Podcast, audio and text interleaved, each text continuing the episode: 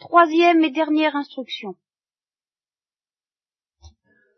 Euh, la charité consiste en ceci que ce n'est pas nous qui avons aimé Dieu. Ce paradoxe-là, j'y tiens beaucoup. Et c'est en partie pour ça que j'ai développé, euh, depuis hier soir, toute la folie de la charité. Il faut que vous soyez mis en présence de cette folie de la charité, que ça vous donne un peu le vertige, j'espère, que ça vous a donné un peu le vertige, quitte à être pris d'un peu de découragement, en découvrant que ben non seulement c'est pas fait, mais que vous, vous, vous, moi aussi d'ailleurs, nous mettons des résistances, et non seulement nous mettons des résistances, nous n'avons peut-être pas tellement envie de cesser d'en mettre. Enfin, quand on découvre tout ça, euh, il y a quand même le sol se dérobe un peu sous les pieds. On se dit si c'est ça la charité, évidemment, évidemment, euh, où ça va-t-il nous entraîner? Et suis-je capable de me laisser entraîner vers cela? Alors il est bon de se rappeler à ce moment-là, et, c'est précisément pour que vous vous le rappeliez cette parole de Saint Jean, la charité ne consiste pas en ce que consiste en euh, ceci que ce n'est pas nous qui avons aimé Dieu. Autrement dit, Dieu tient jalousement à son monopole, vous voyez, à son monopole de fabrication de la charité. Il a le monopole de la fabrication de la charité. Nous pouvons, nous, fabriquer toutes sortes d'amours variés, platoniques ou autres, platoniques ou passionnés, mais la charité, euh, c'est une exclusivité, euh, comment est-ce que, un label euh, limited, illimited plutôt, n'est-ce pas La Trinitad Illimited. compagnie. c'est la compagnie trinitaire, société à responsabilité illimitée, qui a l'exclusive fabrication du mystère de la charité. Et alors, sitôt qu'on touche à ça, ça va pas entre Dieu et nous, il se produit vraiment un malentendu, un conflit grave. Et c'est pour cela qu'il y a un lien entre la charité et l'humilité, parce que l'humilité, c'est précisément cette attitude qui reconnaît que Dieu a le monopole de la charité, que tout ce que nous pouvons faire, c'est de le demander, ce n'est pas une question d'effort ni de record, mais de Dieu qui s'attendrit, c'est d'accepter justement de reconnaître que s'il le fait, ce sera parce que ça lui plaît, et en conséquence, le, problème de la charité devient très simple. Une seule chose produit la charité, c'est la grâce de Dieu. Une seule chose fait obstacle à la charité, c'est l'orgueil. Voilà.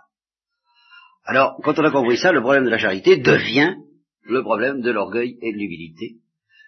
Puisque la grâce de Dieu nous assiège à tout instant, puisque Dieu nous a aimés le premier, puisque manifestement il est fou, dans son amour pour nous, qu'il l'a prouvé en montant sur la croix, qu'il le prouve tous les jours en nous envoyant la Pentecôte et en faisant le siège de notre cœur, alors il n'y a plus qu'un seul problème, c'est que les murailles de Jéricho dégringolent, je veux dire les murailles que nous opposons, que notre orgueil oppose à cette invasion qui peut être douloureuse mais qui est surtout humiliante de l'amour de Dieu.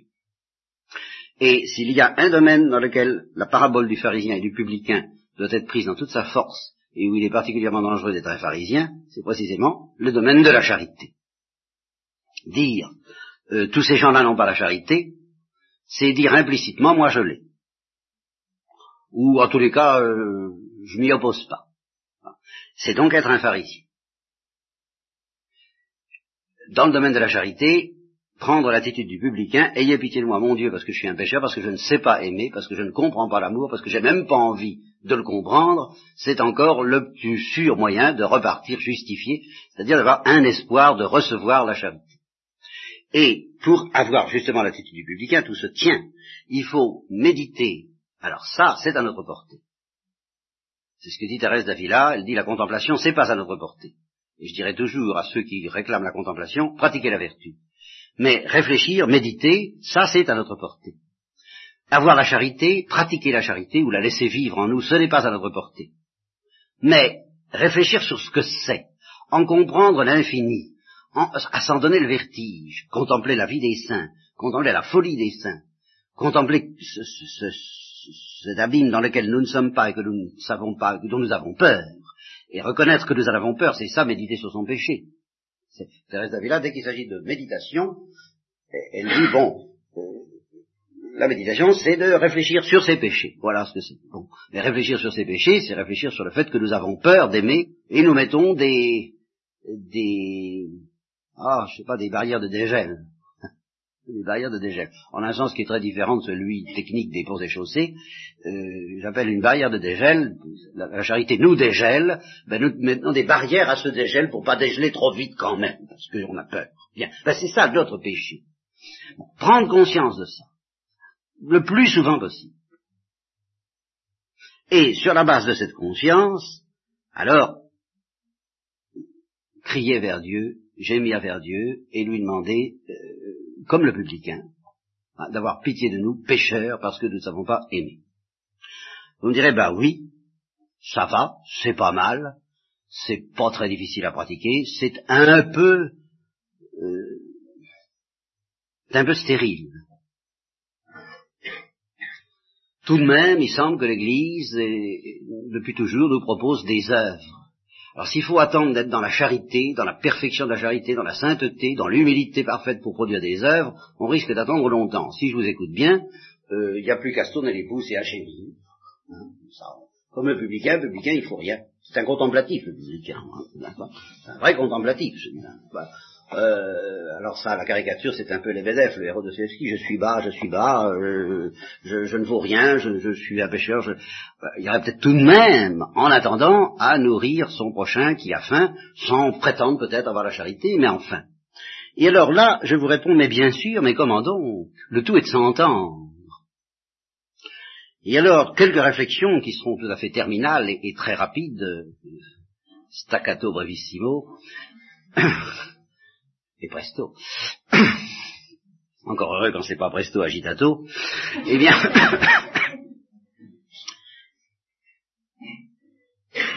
une petite remarque très simple sur la ah, je vais retrouver. Oui, la parabole de l'intendant infidèle. le Christ dit, voyez cet intendant très astucieux, et manifestement très expert dans les affaires profanes et dans les richesses d'iniquité. Il sait se débrouiller fort bien. Il est pas bête, lui. Hein il se dit, je vais être fichu à la porte, qu'est-ce que je vais faire hein Mendier, j'en ai honte. Travailler, oh, je suis pas doué. J'ai pas beaucoup pratiqué ce truc-là. Euh, je sais pas très bien tenir un stylo, ça va, mais euh, une euh, une pelle, une bétonneuse, je suis pas très doué. Bon. Ah, je sais ce que je vais faire. Je vais me faire des amis. Je suis bien placé, je vais rendre des services. Et puis tous les gens à qui j'aurais rendu service grâce à ma position, que j'ai encore pas quelques heures à garder, bah, profitons-en à fond, alors j'irai les trouver en disant, bah voilà, je vous ai rendu service, euh, pensez à moi, hein, à votre bon cœur, quoi. Eh bien, voyez comme il n'est pas bête, dit Christ, intelligent ce gars-là, intelligent. Si vous pouviez être un peu intelligent dans le domaine des choses spirituelles, un peu comme il l'est dans le domaine des choses temporelles, ça vous ferait pas de mal. Avec les richesses d'iniquité, faites-vous donc des, petits amis pour la vie éternelle. Faites l'aumône. Eh bien, une simple remarque. Ce conseil du Christ, alors ça va vous montrer que je vous, vous conseille pas du tout de vous contenter de faire le publicain. Vous allez bien comprendre. Ce conseil du Christ concerne d'abord qui? Le conseil du Christ concerne d'abord ceux qui n'ont pas la charité. C'est à ceux-là surtout que s'adresse ce conseil. Vous n'avez pas la charité. Bon, faites donc l'aumône pour obtenir la charité.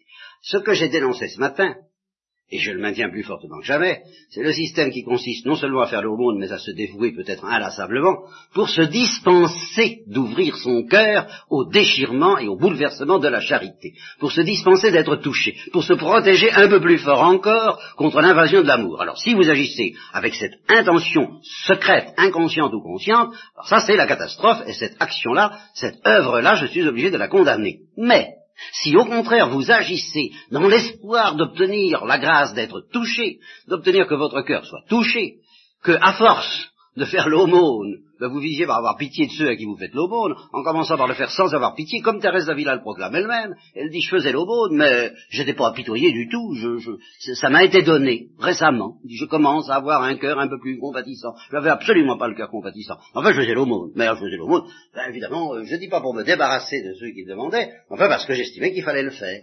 Eh bien, faites l'aumône, dit le Christ, faites l'aumône, pour obtenir que cette aumône même brille pour vous, pas seulement ceux à qui vous faites l'aumône, mais tout simplement la, la pauvreté elle-même de la terre en général, la pauvreté des hommes, et, selon la, parole traditionnelle, votre aumône priera pour vous. Eh bien, faites-le, dit le Christ.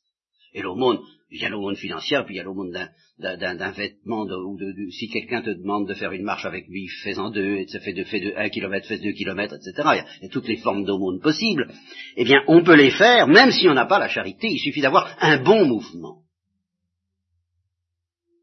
Et ça, l'Évangile ne dédaigne pas du tout les bons mouvements de ceux qui n'ont pas la charité. Oh, il y attache la plus grande importance. Parce que l'Évangile sait très bien, le Christ sait très bien que sans une grâce de Dieu qui s'attendrit, nous ne serons pas tirés d'affaire. Nous sommes fichus. Il faut que Dieu s'attendrisse.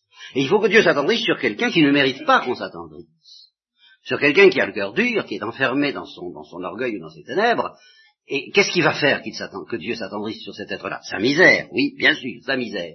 Mais encore faudra-t-il que Dieu puisse espérer trouver quelques brèches dans cette misère par où s'introduire. Eh bien, si l'intéressé cède à un bon mouvement, mais qu'il ne soit pas un bon mouvement de charité surnaturelle, un bon mouvement de quelqu'un qui a bon cœur, et qui ne suffit pas du tout pour être justifié ni sauvé, mais ça peut suffire pour toucher alors le cœur de Dieu. Et alors, à force ainsi, de faire ce qu'on peut, de lever son petit pied sans franchir une marche, dans le domaine même de la charité, eh bien, vous pouvez espérer recevoir la charité, ce que la Bible appelle être justifié. Et si c'est vrai pour ceux qui n'ont pas la charité, c'est vrai aussi pour ceux qui, ayant la charité, comme j'espère que vous l'avez quand même, eh bien, ne la laissent pas se développer en eux autant qu'elle le voudrait. Ceux qui emprisonnent ce cœur de chair dans leur cœur de pierre, et qui mettent des barrières de dégel, comme je le disais tout à l'heure, en ne souhaitant pas que l'explosion se produise trop rapidement, ou que la, fusion de tout leur être, sous la chaleur de cette charité, euh, aille trop vite, ceux qui veulent que ça aille à leur rythme à eux, à leur mesure à eux. Bon, ben, c'est un péché véniel, je vous l'ai dit ce matin, je ne le retire pas. Mais à ceux-là qui gémissent peut-être au fond d'avoir ce péché véniel et de ne pas arriver à ouvrir tout grand leur cœur à l'invasion déchirante de la charité, je donnerai le même conseil, et le Christ donne le même conseil qu'à ceux qui n'ont pas la charité. Bah, vous n'arrivez pas à laisser à poser des actes de charité folles. Bon, bah, posez des actes de charité sages, inférieurs, ne vous contentez pas de vous battre la poitrine, faites-le. Comme un publicain qui gémit de ne pas euh, être suffisamment aimant, mais tout de même poser des actes d'amour très imparfaits, très insuffisants, en espérant compris pour vous. À ce moment-là, les vannes s'ouvrent et vous pouvez recevoir une bonne mesure, serrée, secouée, tassée, débordante, car on mesurera avec la mesure à laquelle vous avez mesuré. Et si justement vous acceptez de reconnaître que votre mesure à vous ne vaut rien, qu'elle n'a pas, qu'elle est étriquée et lamentable, par la même, vous vous mesurez selon une mesure d'infini, vous comprenez Selon une mesure qui, est digne de Dieu. Vous dites, mes, actes ne valent rien, ma charité ne vaut rien. Par là même, vous mesurez votre charité avec une mesure qui est la mesure de Dieu. Ça veut dire par rapport à l'amour infini, par rapport à la folie qui, qui devrait être la mienne, ce que je fais n'est rien. Vous acceptez de mesurer votre vie selon cette mesure-là qui est la mesure de l'amour infini et de la miséricorde infinie, vous recevrez. Vous serez mesuré par cette miséricorde infinie, et vous recevrez à votre tour dans votre cœur une bonne mesure serrée, secouée, assez débordante, et vous vous mettrez à aimer sans vous en apercevoir. Car, comme le dit, euh, je crois que c'est Lewis, peu importe, euh, non, c'est Thérèse d'Avila, une fois de plus. Elle dit, l'humilité et je ne sais plus quelle autre disposition du même genre, euh, ont cette particularité d'échapper à ceux qui la possèdent. C'est-à-dire que plus on est humble, moins on a l'impression d'être humble. Quand on en est au stade où pour l'humilité, moi je ne crains personne, oh, c'est qu'on a un tout petit début, enfin vraiment très peu, hein. Bon. Mais au fur et à mesure que justement cette charité folle grandira en vous, et ce, ça se traduira par un cri permanent, par un gémissement permanent, Bedilia vita in morte sumus, disait saint Thomas d'Aquin euh, au compli de au milieu de la vie nous sommes dans la mort, au milieu de cette vie nous sommes dans une sorte de mort, eh bien un gémissement, mais je n'ai pas d'amour mais je n'ai pas d'amour. Et plus ce gémissement grandira, plus ce sera le signe aux yeux de vos frères, mais pas à vos propres yeux, que précisément vous commencez peut-être à brûler d'amour.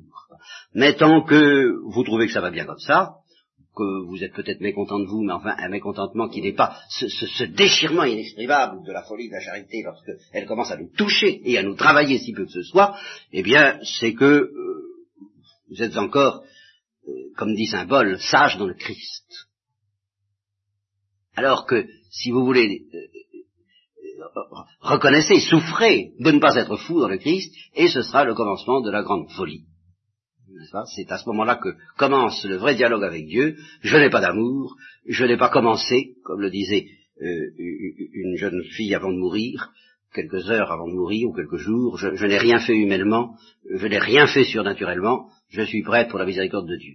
Ben, si vous commencez à reconnaître que vous n'avez pas su aimer, vous êtes prêt pour la miséricorde de Dieu, c'est toute cette petite dialectique que depuis 20 ans j'essaie de, de, dire et de redire, et il paraît que je suis pas très clair. Peut-être que maintenant encore, ça n'est pas très clair pour vous. Bien là, je crois que je suis arrivé à la limite de mes possibilités. Demandez que la lumière du Saint-Esprit rende clair mes confuses paroles.